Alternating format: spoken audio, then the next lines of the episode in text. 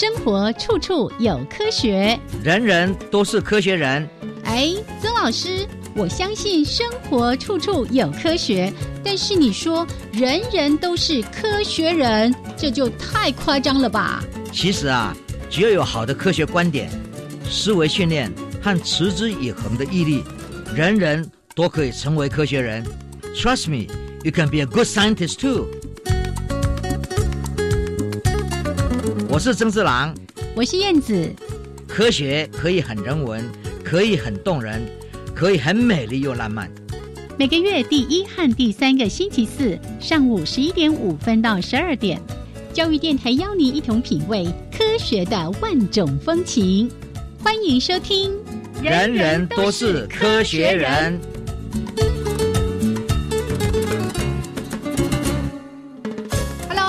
的听众朋友们，大家好，欢迎收听教育电台，人人都是科学人。我是燕子，我是曾志郎。Hello，曾老师。哎，燕子好，大家好！哎九月了，嗯，中小学在这个礼拜一已经开学了，是哦，但是呢，大学到哎，应该是九月中旬左右才开学，大概是我们是大概是四号就开始，今天就开始有很多新生来了。新生就开始报到，对哦对，十四号开学嗯。是哦，那老师。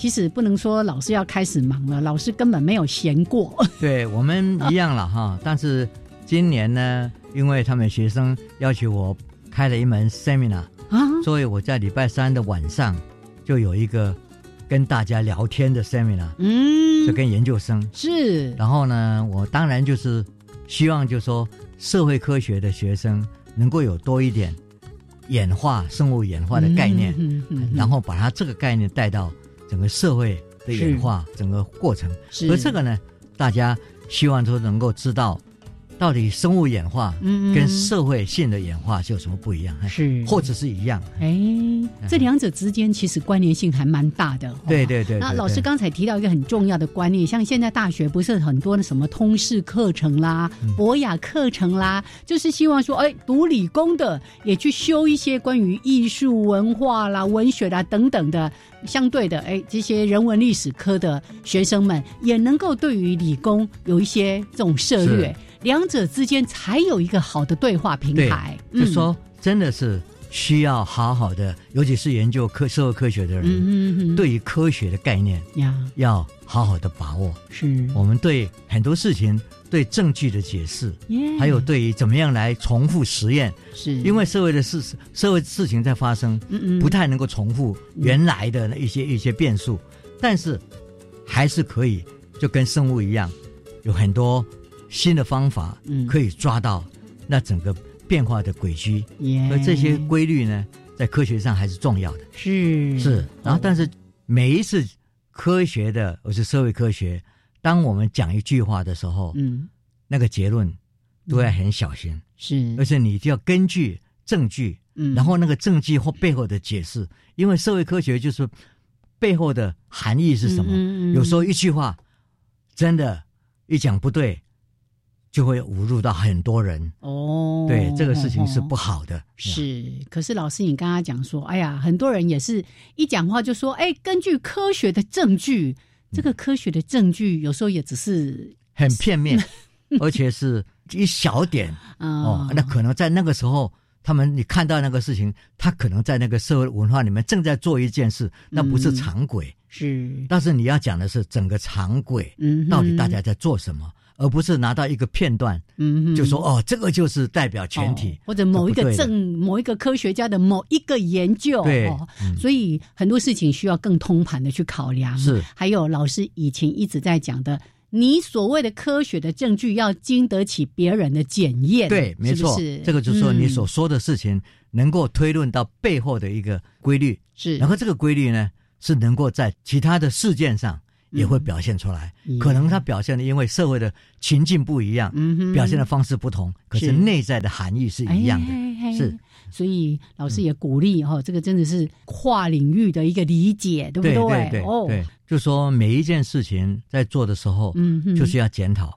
本来我们暑期都有个暑期的训练班，嗯哼，训练很多人来看新的脑科学研究。哦，哦，对，对还会有国外的一些学生也一起过来，对不对？但是今年没现在因为疫办法，疫情的东西就没啊办法，是，所以就是必须要在用视讯的方式来开培训班。那这个是大家要同一个时间，一个老师在那边上课，然后呢，这上课的方式当然你可以预录，但是预录呢就没有办法跟学生互动，对，嗯。我觉得教育的历程最重要的还是师生互动，嗯，然后呢，老师在那边引导，那学生跟学生能够互动。是，所以你要做好一个视讯的教学，真的你要顾虑到这两点。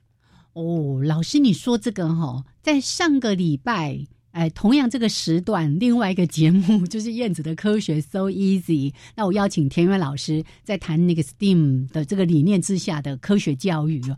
我也特别举了老师你刚才说的这个部分。老师，你记得有一次我们在谈这个主题的时候，你也提到说，哎，现在很多教学啊，用 PPT 啊，哈，然后灯光美、气氛佳，老师看 PPT，学生看 PPT，然后老师跟学生之间没有眼神的接触，对，没错，没有一个互动哦。其实对于学生到底理解了多少，有没有什么样的疑问，这里是比较欠缺的。对嗯，，对我，所以我觉得说，一个视讯教学，你要怎么样做到嗯，老师跟学生的互动？是，然后互动不是只有一个学生，嗯嗯，可能学生跟学生之间也会引起讨论。啊，所以这一些呢，现在的很多很多媒体嗯都做得非常常好呀。哦，你那可以在些线上的面软体呀，哎，对对，都可以做，但是嗯。就说你一定要老师们你的课程要好好的规划。嗯。那么这一次呢，我们做完这一次以后，每个人都做了他自己的视讯报道啊、视讯教学啊。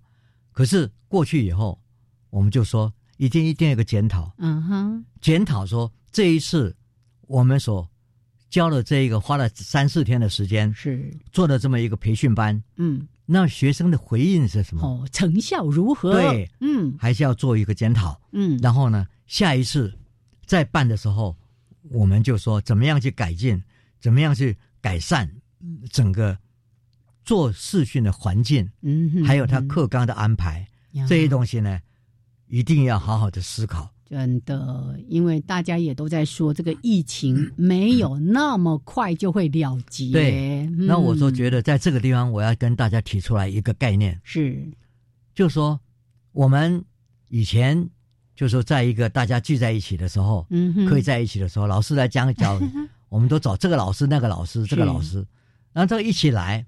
那在我们团队里面是所有的老师，别人在上课的时候他都要在。哦，对那这样的你就知道别的老师讲了什么，你在讲的时候你自己就会去安排、去适应。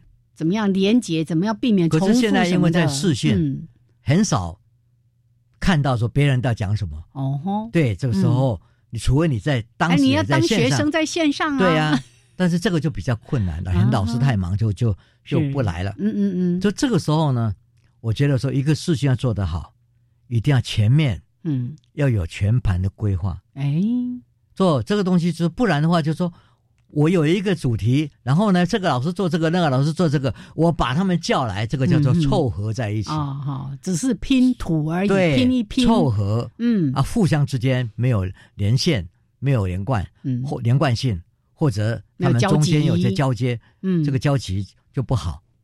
所以这时候呢，一个主持人在规划这个东西的时候，一定要让老师们、这些要讲的老师们有一个培训的时间。嗯，老师们就是必须要培训、耶，互动，是，然后看看你的 PPT 是讲些什么，哦。我的 PPT 是讲些什么，然后大家讲说，哎，我们不要重复这张图。哦。呀。然后很多东西很重要的地点在于，在你讲的时候，你要想想说，哎，我这一个主题，那边那个人嗯可能讲的主题跟我这个主题有相关，我们怎么样连接？嗯哼，我们怎么样嗯去是矛盾呢，还是互互补？这些东西都要做好。是这个如果你这样做，这个叫做组合，去组合某些 topic 呀，哦，然后再来就是要整合，嗯嗯，要整合在一起，把这个整整合在同样一个概念之下，一个平台里面。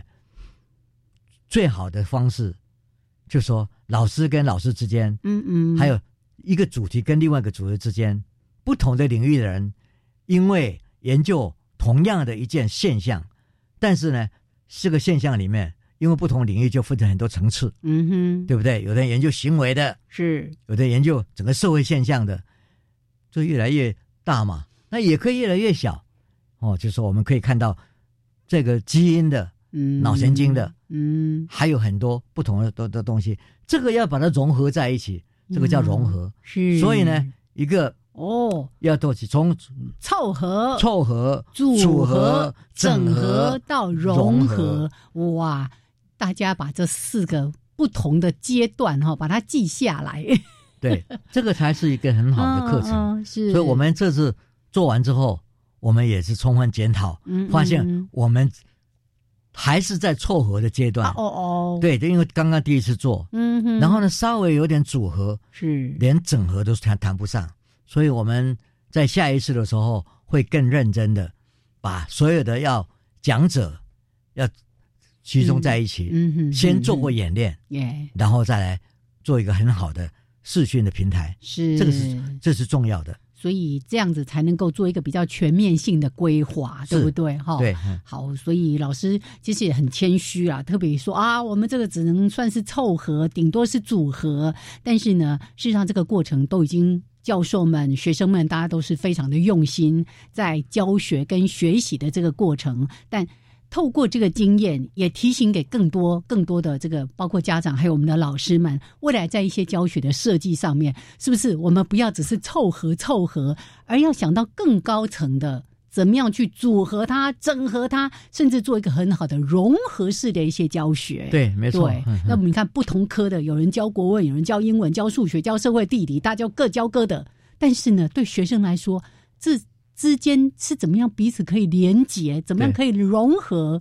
不晓得老师有没有这个时间可以好好思考这个问题？以后很多。视讯的课程会出现呀，这个平台是你也改不了了。嗯嗯，就是即使以后疫情过去了呀，因为大家会连接，不是只有当地，你一定会跨地，嗯哼，一定会跨省，一定会跨国，一定会跨校，是，然后一定会跨领域，跨领域，嗯，跨语言都会来。那怎么样去整合，很重要的。OK。好，来分享给所有的朋友们。老师，那我们先聊到这边。那待会儿呢，一样的为大家先来提供两则科学新闻。是。那另外呢，在科学人观点的主题时间，哎，今天呢，我们来看看那只非常美丽、身手非常灵巧的蜂鸟。哎，我们对蜂鸟有什么认识？只知道它是可以停格，可以倒着飞。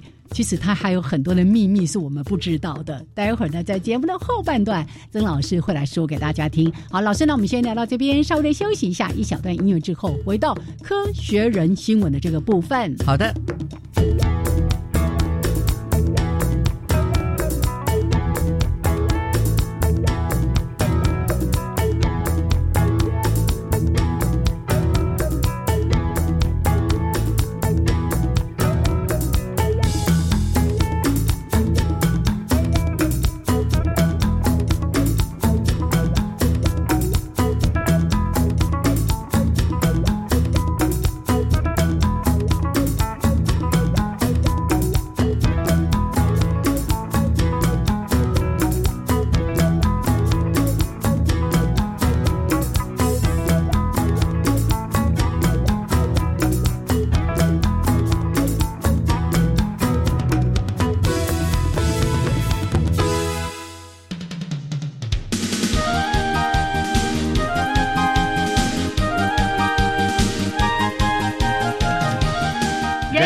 都是科学人，Trust me, you can be a good scientist too.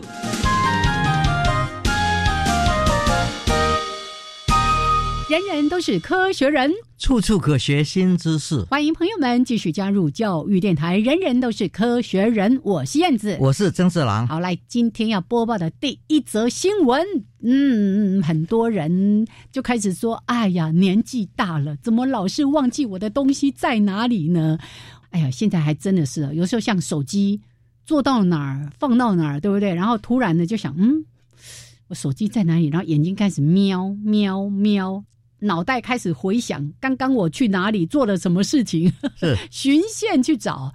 老师待会儿要跟大家分享的这一则新闻，就是提到说，你找东西不是只有靠你的视觉、你的眼睛，就像我刚刚说的，你要回想你刚刚在做什么事情啊。嗯，，对，很多事情都以为就说看一件东西就是线条、嗯，颜色、哎形状，是，那我们去找那个东西。嗯哼，那这样的我们的视觉系统呢，讲起来是很简单，但是我们在找东西的时候，其实背后包括的东西很多。嗯，比如说，你忽然间觉得说，我要找的东西嫩嫩嘿，暖暖的，哎，哦，挺棒棒哎，，对，哎，然后我要找的东，西 可能是硬邦邦的，嗯，这种东西就是说，你因为感觉到那个物理性，你去想的时候，不是因为它的线条，不是因为它的外形，外形，而是你一看那个东西是嫩嫩，嗯，是软软的，或者是你看起来就说那个东西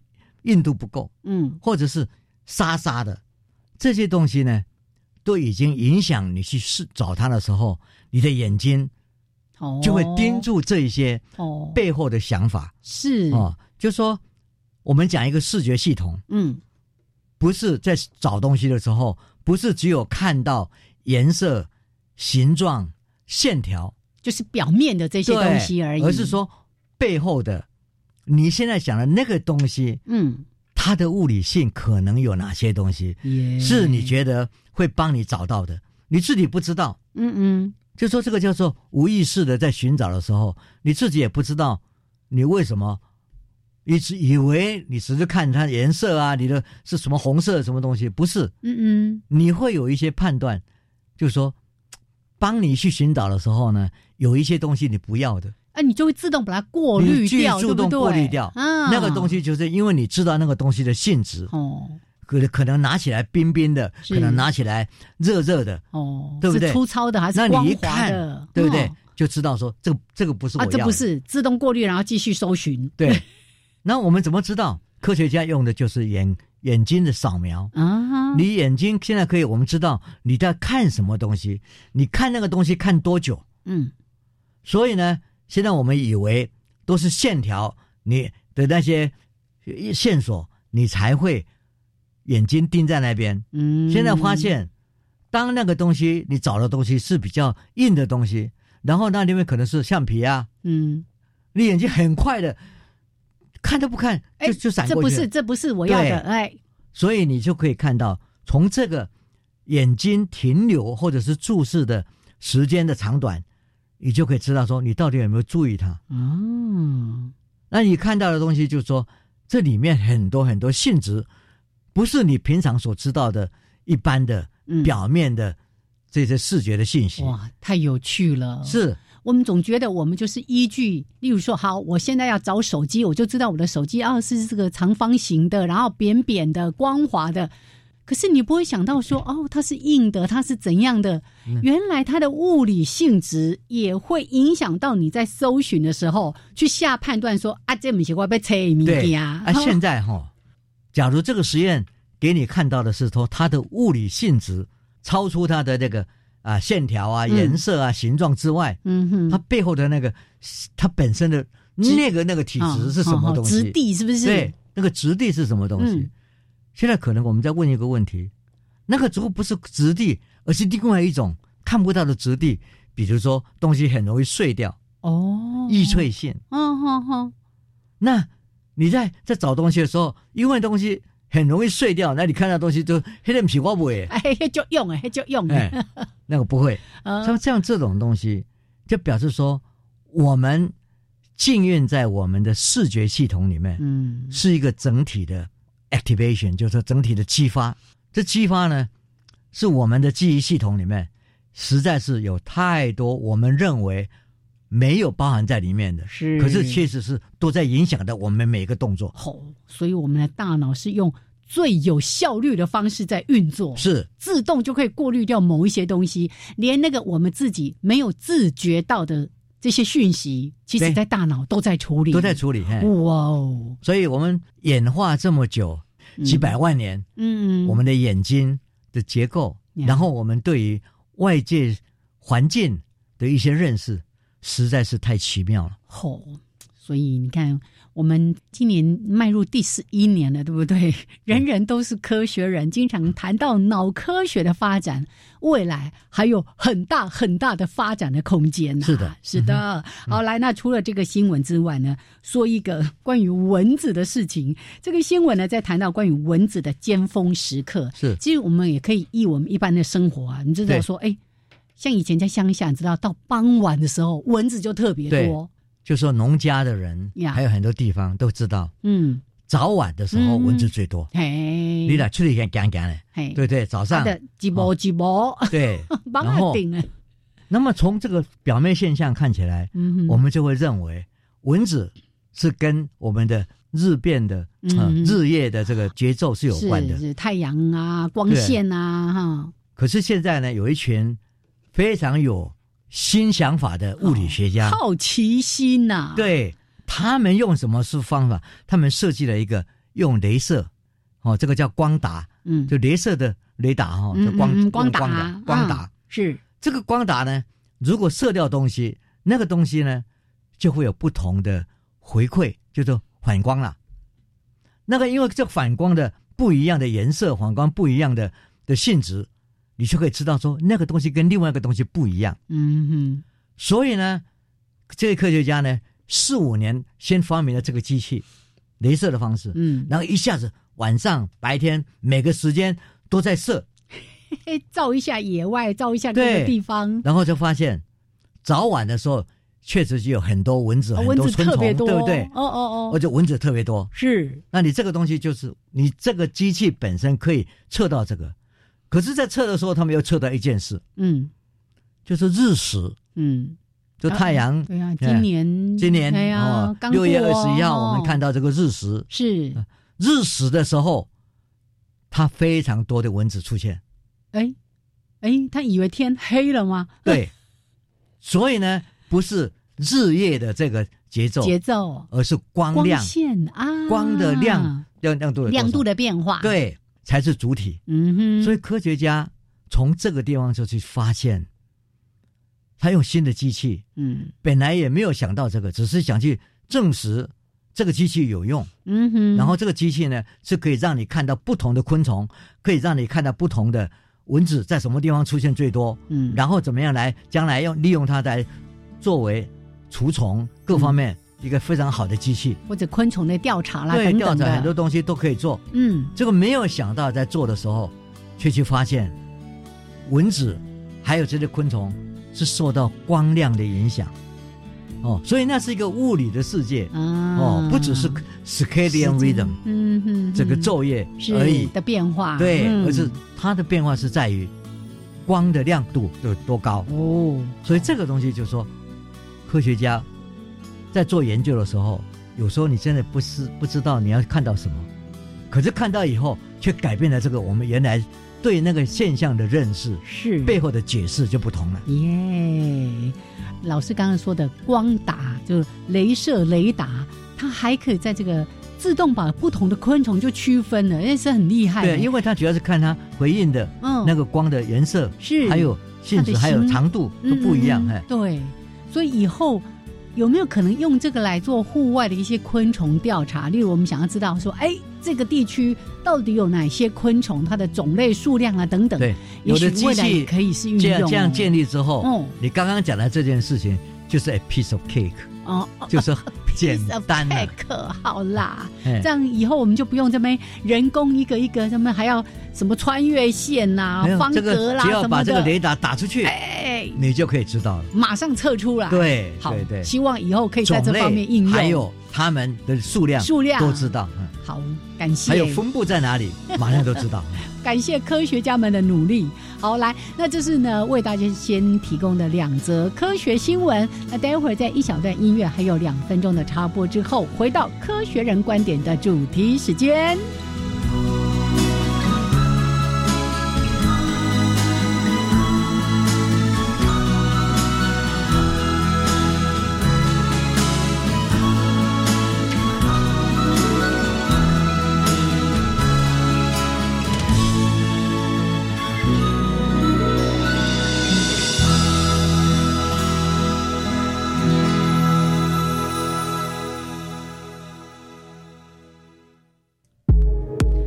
时代的今天，假新闻的运作已经高度产业化，从烂讯息、脸书发文，进化到 YouTube 假造影片，造成国家安全与稳定的威胁。然而，面对庞大的资讯流，要如何判断新闻真伪呢？教育电台 Channel Plus 专区“谁是假消息”与台湾事实查核中心合作，每周公布讯息查核内容，让您随时掌握消息真伪，做个负责任的阅听人。九月五号有一个好康的活动哦，耶！有奖品可以拿，就在台中市政府前广场有反毒摊位、三 K 路跑、手作风车，还有彩绘阳伞、闯关摸彩哦。欢迎参加剧毒健康新时代爱与关怀做回来活动，让你在寓教于乐活动中勇敢向毒品说不。详情请上脸书全国反毒爱在台中粉丝专业查询。以上广告，教育部提供。大家好，我是时尚插画家 Gary Two。时尚对你而言是什么呢？身上穿什么决定你是谁。这是我们邀请了美国、韩国、波兰、日本、台湾艺术家。那每一个时尚插画家，他都有自己喜好的创作的语言。那我也很希望，就是大家可以看到用不同文化的手法跟材料去做结合。所以我也很期待这个画面会怎样的呈现。二零二零时尚插画展《时尚意见》从六月二十五号到九月六号，在国立台湾艺术教育馆免费入场。加外加外，阿玛波拉，扎根格玛西卡斯达斯，迪加古拉布古列列。大家好，我是来自台东的胡代明，这里是教育电台。那罗哇那咿呀那呀哦哎呀，那是你呀鲁玛的呀恩哦，朋友们就爱教育电台。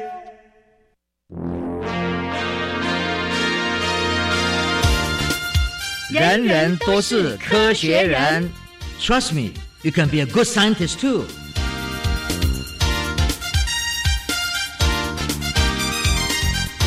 人人都是科学人，处处可学新知识。欢迎朋友们继续加入教育电台。人人都是科学人，我是燕子。我是曾志郎，好，来欢迎朋友们继续加入我们的节目。那再一次的跟大家来提醒，我们的节目呢，在每个月的第一还有第三个礼拜四上午十一点五分到十二点为大家在空中播出。可是播出之后六十天内，都欢迎大家也可以透过教育电台的网站。重复来收听或者漏听了，记得回来补听一下。好，好来，那我们继续回到刚才说的科学人观点的主题时间。今天要讲蜂鸟，可是呢，我记得老师今天在一开始的时候提到说，哎呀，你为这个呃社会科学的这些学生要开有关于这种人类演化啦等等的这些课程，对不对？呃，文理科的人可以有一些相互的交融、相互的理解。像曾老师就是一个超爱读书的人，你不只读现在的书，还读很多的古书，对不对？以前啊，我是觉得这样子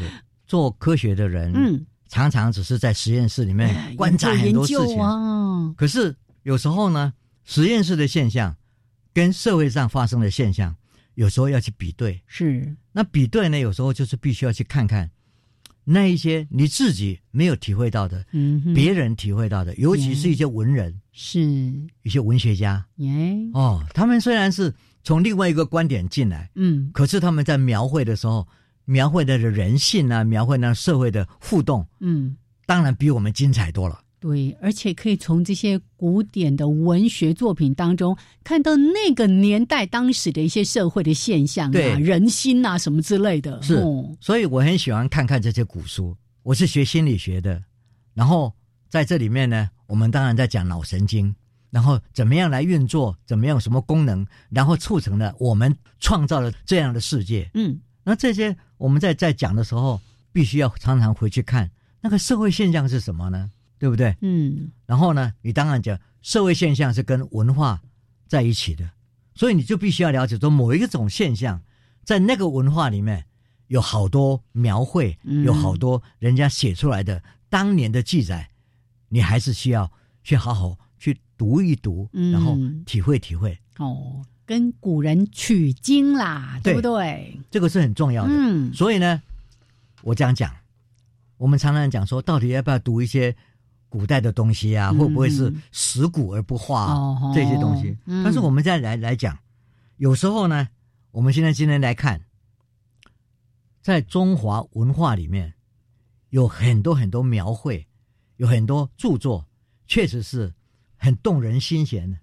你自己现在去读去看，嗯，比如说四书五经哦，嗯。里面很多东西，对不对？非常多的应对现在的社会，嗯对，然后你常常觉得说，哇，他们那时候怎么想到那么多，怎么讲的这么有道理？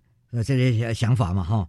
然后你说《礼记》啦，《礼运》那《大同篇》呢，它才一百零七个字，大道之大道行也，之行也，天下为。公。你去看看说，现代社会所标榜的，我们所向往的的一些祥和，我们希望做到的，就逐步庇护这些东西，嗯哼，都是一个理想。耶，在那边就讲，然后要怎么做到？当然要显贤宜能啊，对不对？讲信要修木啊，是这些东西，短短短的这些字里面，等于是字字珠玑嗯讲出来，嗯应该要怎么样达到这样的一个理想世界。真的耶。所以我们在看这些书的时候啊，嗯，当然就是除了佩服当年这几千年前的这个智慧之外，我们也常常要检讨，现在我们做到了没有？嗯哼，啊、这个东西就是相互去思考嘛，哈。是那么我我觉得说，在这个古书里面在看，在看人性，当然你必须要看到互动，社会的互动，嗯哼，真正在互动，那历史嘛。呀，那我们最喜欢看的，比如说《三国演义》啊，哦，超好看，对呀、嗯西游记》啊，真的，对不对？《水浒传》啊，浒传。哦，嗯《水浒传》对不对？另外还有一本《金瓶梅》，啊，嗯，这很多人 可能偷偷看的，可是不敢讲。是。我哦。我我是真的没看过，是是，很多人是没有看过，嗯。因为他被带赋予一种另外一种情色的这种情，色的那个东西就，就好像是看的不好意思。对，呃那这个也是反映到我们的社会里面，还是有一些禁忌。嗯嗯，哦，你自己本身会会阻止会被制约了，哎去看去看这个东西。嗯，可是你看《三国演义》，这里面哦每一个人是，哦，你说曹操，对，你说诸葛亮，嗯，你说这些刘备啦、龙孙权呐，吼。对对，这些人是周边的互动，这嗯这，反映人性之间，然后官场各方面。那《西游记》呢？嗯，你看到一个啊真的是所谓反应会拍马屁的，啊哈。对不对？啊哈，会看时事来变变迁的，就这些人，以前就这样，现在也这样。然后代表人物当然是这个猪八戒、嗯嗯，对不对？嗯嗯，孙悟空，比较不会拍马屁，是，可是呢，他正正经经的做事，小小心心的都要都是他，他在负责努力。可是呢，最后常常被念紧箍咒对 那个 长官确实不喜欢他，啊，对不对？可是保护他的都是都保护长官的都是他，嗯。这一些东西在这里面就是清清楚楚的讲了这么东西。那你反映时事到现在，啊真实的人生啊，真实的人生，我们可以反映这些东西。我们再来看《水浒传》里面，哦，那一百零八条的好汉，这，对，而且到现在为止，嗯我们还是对于里面的很多像林冲啊、嗯这些人呢，我们还是觉得说他是个英雄，是他虽然逃亡侠义之气，对对侠义之心。嗯。然后呢，一些对人性的看法，嗯。对于掌握人跟人之间互动，在一个制度之下，在一个不一样的社会体系之下，它产生了一些公平不公平，嗯。你都可以看到。所以呢，有时候文化的遗产啊，真的是代表是一个整个民族的精神呐、啊那透过很多小说，透过很多东西，你去看他的时候，就会觉得说啊，反映出来嗯，当那时候的人他怎么样生活。嗯嗯，我们来看嘛，我最喜欢《聊斋》里面很多故事。嗯他为什么说豆棚瓜架雨如丝，对不对？大家将来没事干嘛？嗯哼，然后干嘛？料应愿作人间雨，爱听秋魂鬼唱诗。爱听秋坟鬼唱诗，在这里面就是讲出人间的不平啊，嗯各种不同的东西，西啊，这些故事都把文化带在里面。但是我今天要告诉各位，最让我感到惊奇的一本一本书，嗯，从科学国家的观点来看呀，就是《山海经》。哦，哎，这个也我也没看过，哎，是很多人不知道，是不是？对，可是今天呢，我们如果回去看，它的内容真的是包罗万象，嗯，是假还真。对，他去看山嘛，是。看山、看海、嗯。看河流，然后讲的这些东西到底真的假的？对我们很多人读过《山海经》里面的东西，应该是那个国文课本里面有选文 才有、啊然后才有读到的，讲了很多各种嗯不同的动物、是。植物，有一些动物都是还有四个眼睛的、四个翅膀的鸟，哦这些东西都是非常奇怪的。光怪陆离的。对，光怪陆离，这当然是你知道说它可能不是真的，可是，在那个时候的想象力，对不对？嗯，在那本书里面，最让你觉得奇妙的，就是说收集了一百二十四种草药，嗯哼，还有它可能治疗了三种多三十多种疾病。耶，所以那时候英国的学者李约瑟很有名的，写中国科技史的这个李约瑟嗯嗯嗯嗯就很清楚的告诉我们说，这像是一本非常重要的百科全书。可是我们又知道它里面的故事都没有有验证过。那么样，对。对，从这个地方你会看到，《山海经》像是一个最早的百科全书，可是它不是科学的百科全书，嗯哼，因为它缺少验证，嗯嗯，它缺少理论。哦，有他自己的想象啊什么的，是。嗯。但是它是很了不起的一本书。我们以前也不知道，像我刚刚一讲，你说你没看过，嗯，很多人没看过，嗯。可是里面听到的故事，你总知道嘛？呀，这个后羿射射日，哎哎，这个故事我听过，哎，我也听过啊，，对呀、哦，女娲，补天，哦，炼石补天这样子，对，都在哦里面。啊，这些故事到底是只是个神话呢，还是它真正发生过？嗯，我们不知道，耶，对不对？可是呢，这个东西就是整个历史文化，它被融在那里嗯哼，哦。所以这本书实在是很了不起。如果你仔细去把它分类的话，它真的从地理、地质各种不同的动物、植物，嗯，还有医学各方面，通通在里面。哦，还有什么神话故事什么也都在里面了，我会被它吸引，是我那时候呢，我家里住在那个加州的时候，我在那边教书，嗯，我们是有院子的，房子有院子，院子呢，我种了很多花花草草，这个花花草草嘛，大大家都这样嘛，对不对？嗯嗯嗯。然后呢，在加州呢，你就看到一种鸟，它早上、傍晚都会来，嗯，它肚子饿了，很小很小，它叫做蜂鸟，啊。就是因为它像拇指那么大嘛，嗯哼，哦，但是呢，它飞得很奇怪，它很快很快过来，但是呢可以停留在那里。对呀，停格啊，对，嗯，它停了以后，然后你风一吹，它又往后面退一下。这真的是，就说你从来没有看过这种鸟，它不但会停在半空中像直升机一样，嗯哼，然后还会倒飞，倒着倒退着飞。所以这个鸟呢，在加州大加州啊，整个地地点很多人都会挂的一个容器，嗯装满了红色的甜水嗯哼，哦，糖水，嗯然后呢，它就会吸引它来，哦，然后就看它在那边停留，在那边飞，非常漂亮。它身上的颜色也非常漂亮。是。嗯那个是叫什么蜂鸟喂食器，对不对？对对对有人就会这样子来吸引它过来，对，吸引它。嗯那我们当然是在阳台上也会挂一个，是，然后呢，再看到花里面，它也会来，所以你看得很开心的。啊对，这种东西。所以呢，我那时候对这个蜂鸟啊就很有兴趣。嗯哼，可是有一天在看报纸，在图书馆里面刚好有寄来中文报纸，嗯。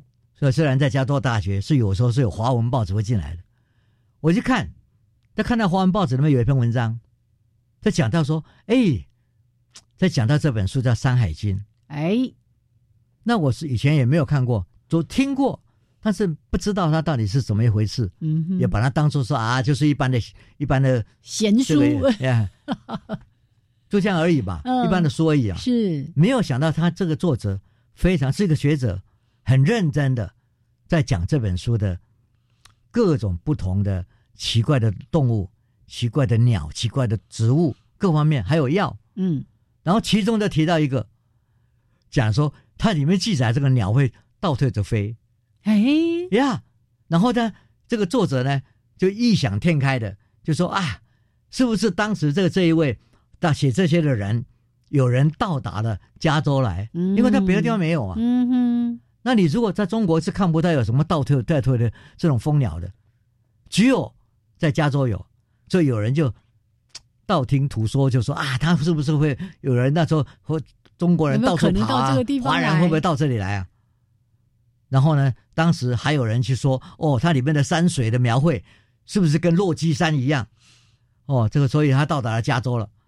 当然，我们那时候看到就觉得好笑，虽然这个这写的人很认真的去把那个证据什么东西都讲讲嗯书里面的哪些东西，当然不认为他是这是这可能是穿凿附会，嗯对，不会嗯是真的。可是这引起我的兴趣了，因为没有看过这本书，然后去伯克利开会的时候，就是到图书馆，那边有个东方图书馆，嗯嗯。收集很多耶。东东方的书，你就找到了，大家一看，而且还有图画的，还有各种版本，然后都拿去看一下。是，很认真的从头到尾对了一下，我就看不到哪里写到什么，找不到有什么蜂这个鸟会蜂鸟倒退的倒退的东西，很可能是后面的人去去加来去写的。哦，但是对这本书呢，导致因为这样去看了以后，哦佩服的不得了。是。这里面也产产出一个非常重要的概念：嗯。中国有这么多叙述观察，可是就是没有科学嗯。的根基。嗯哼。这个也是最近大家的辩论，是。有很多很多想法，有很多很多类似后见之明的解释，可是就是没有建立一个科学的系统。系统。嗯。对，然后什么叫科学？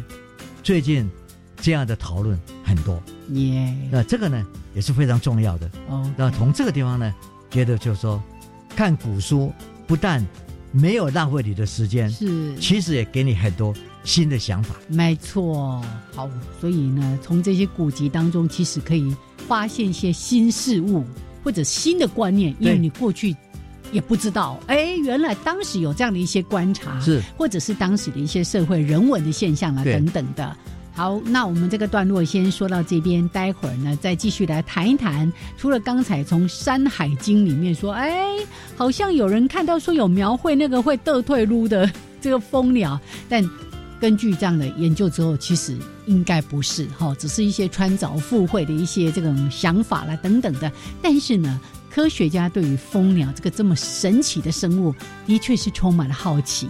我们来看一看，除了它的飞行，它还有一些什么样的，我们可以说算是蛮特异的功能。来，待会儿再来说给大家听。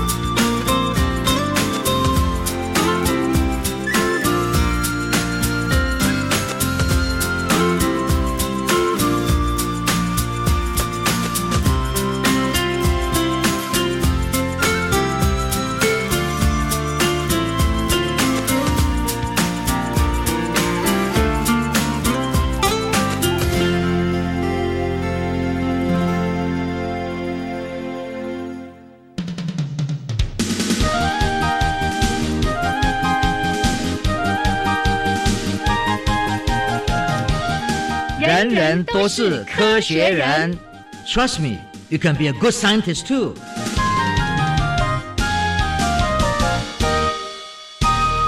人人都是科学人，处处可学新知识。欢迎朋友们继续加入教育电台。人人都是科学人，我是燕子。我是曾志郎，好，今天呢，科学人观点老师的这个文章标题写的叫做《蜂鸟眼中有超人的斑斓世界》，是。超过人的眼力呀、对。啊，嗯。我们人人类的眼睛看颜色，嗯嗯。嗯三原色那个是吗？嗯，但是呢，蜂鸟多了一个，耶，而且那一个呢是看到我们不能看到的东西，那个就是紫外光。哦，要说清楚了，现在还七月份，这个不要说就看到人看不到的世界，嗯 那我为什么会讲这个东西？嗯，是因为很怀念蜂蜂鸟嘛，嗯。因为它实在是很特殊那，可爱，而且很可爱。是，所以有时候呢，在看科学文献的时候，只要看到有关蜂鸟的，嗯。我都会去注意好奇一下，对对对对对。哎，那我曾经看过一个，为了研究蜂鸟，他们建造了一个大玻璃嗯。哦，大玻璃的箱，然后把蜂鸟放到里面去，那里面呢就有一个红色的容器，蜂鸟肚子饿了就去吃哦啊。他们在研究它的翅膀，哎一分钟到底可以拍拍多少下，哦，对不对？它飞得太快了，所以有时候你拍起来它就是模糊或者而且几乎看不到了。你还看到说它怎么样倒退，它那个翅膀要后退的时候，嗯那个怎么转弯？哦可是这些东西你只有眼睛看，你看不到了，嗯哼，你当然要拍下来。哦啊，拍下来以后，有时候拍的时候也看不到，所以他们底下就可以放烟，啊，那个白烟呢、是是。那白烟一上来以后，你就看到它那个翅膀在翻的时候，涡流，哦，对不对？漩涡嘛，是，造成很多漩涡。嗯。嗯，那物理学家根据那个漩涡，就来研究它的动力系统。所以我觉得说科学家哦就是说，嗯。我用其他方式，我看不见的，嗯。我不了解的，但是我可以知道，只要我能够测量它，我能够算出来，嗯。所以这些东西呢很重要。耶所以这个之外，有一批科学家，这 Princeton 的一些科学家，他们跑到了 Colorado 山上，那山上有很多蜂鸟，嗯他们就去研究蜂鸟是不是真的眼睛可以看到我们人类看不到的颜色。哦，是。要要怎么做呢？这样听起来，因为又是在一个比较大自然的环境对里面，他不是要去把它抓来，嗯。然后怎么做，而是他自然去观察。嗯那你怎么做科学研究呢？你当然就说，我去放两个盘子，嗯，这盘子上面上有糖水，哦，对不对？哦也是喂，就对。等于在做喂食的那个，对，，然后呢，我来弄一些 LED 的光，嗯。这个光里面呢有很多不同的颜色，这个颜色呢就是三色的，就一般的，你我、你我都看得见的，哦，红红黄绿。对我都看得见。是，但是另外一盘呢也是一样，可是它给它加了一个 LED 呢，是有紫外光的，嗯，紫外光人看不见，看不到，所以对我们来讲，这个盘跟那个盘一模一样。所以你如果叫我去挑，说哪个是有有有糖水的，我不知道，嗯，因为两个看来一模一样啊。啊，如果要用颜色来判断，看起来是我一点办法都没有哦。对。可是呢，他们就来观察，观察六千多次，嗯，这些蜂鸟呢从外面下来，飞过来，他们做了十十几个实验，然后还要把那个盘子啊的位置稍微移动了一下，嗯嗯不要说都固定于这个这个地点，哦，但但当然知道，道啊，对不对？是是，所以他们后来吃了以后，马上就分分出来哪个地方是塔甜，哪个地方不是甜。然后我们看起来都一样的东西，他们看到了紫光，嗯，那个有紫光的，有时候是是甜水，有时候不是甜水。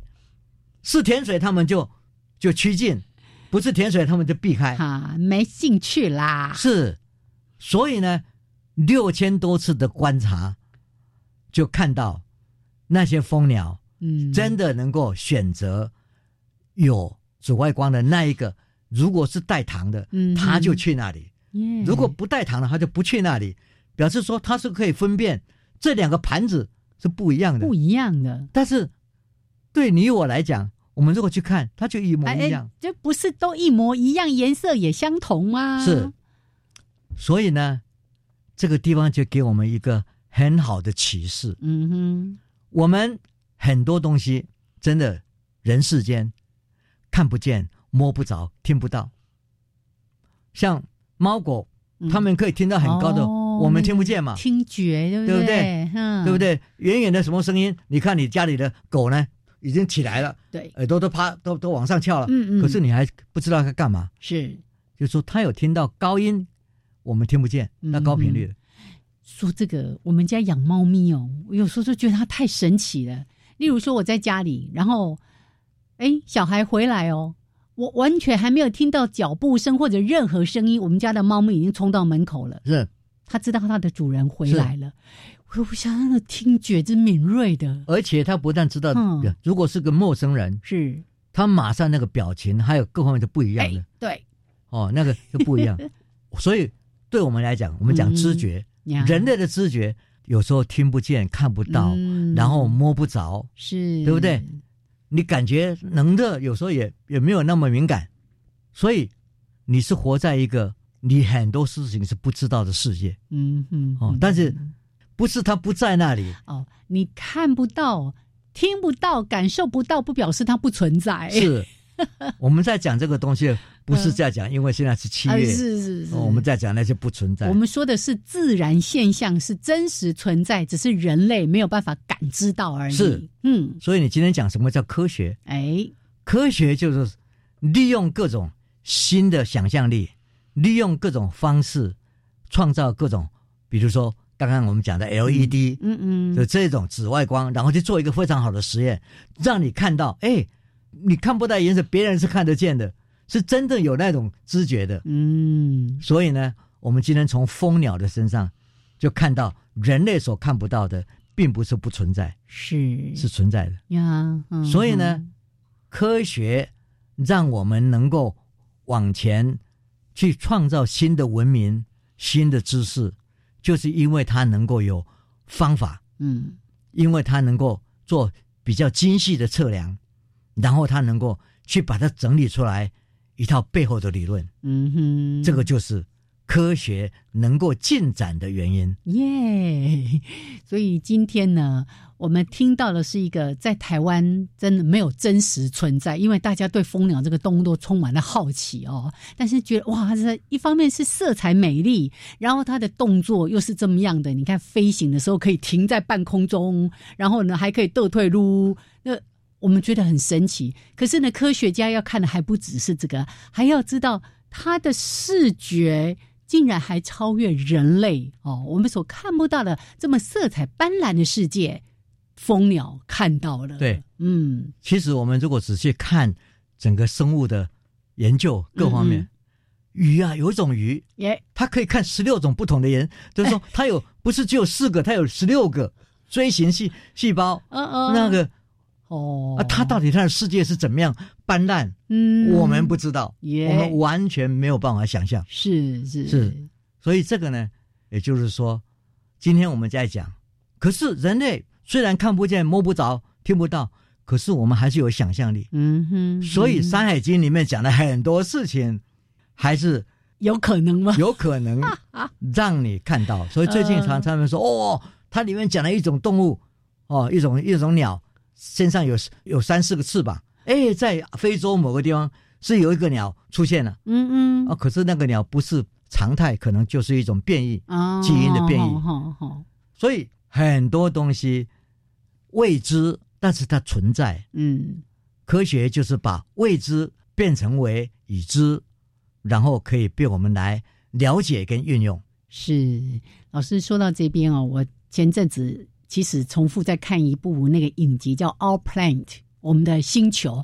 哦，里面它记录了世界各种的很很神奇的鸟类，或者是各种万事万物，都超越我们的想象。哦，这世界实在是太值得我们再去探索了。是是的，好，来，今天呢，我们稍微再对蜂鸟多一点点的认识，我们继续保持好奇，人人都是科学人。是，所以最后还是嗯要讲，我们不能让他们消失，嗯哼，我们要保护他们。是的，嗯，一起努力哦。是，好，来，谢谢曾老师今天跟我们分享的内容，谢谢。好，好的，啊一起跟听众朋友说再会，拜拜。拜拜，开学了，好好用功，哎哎，拜拜，拜拜。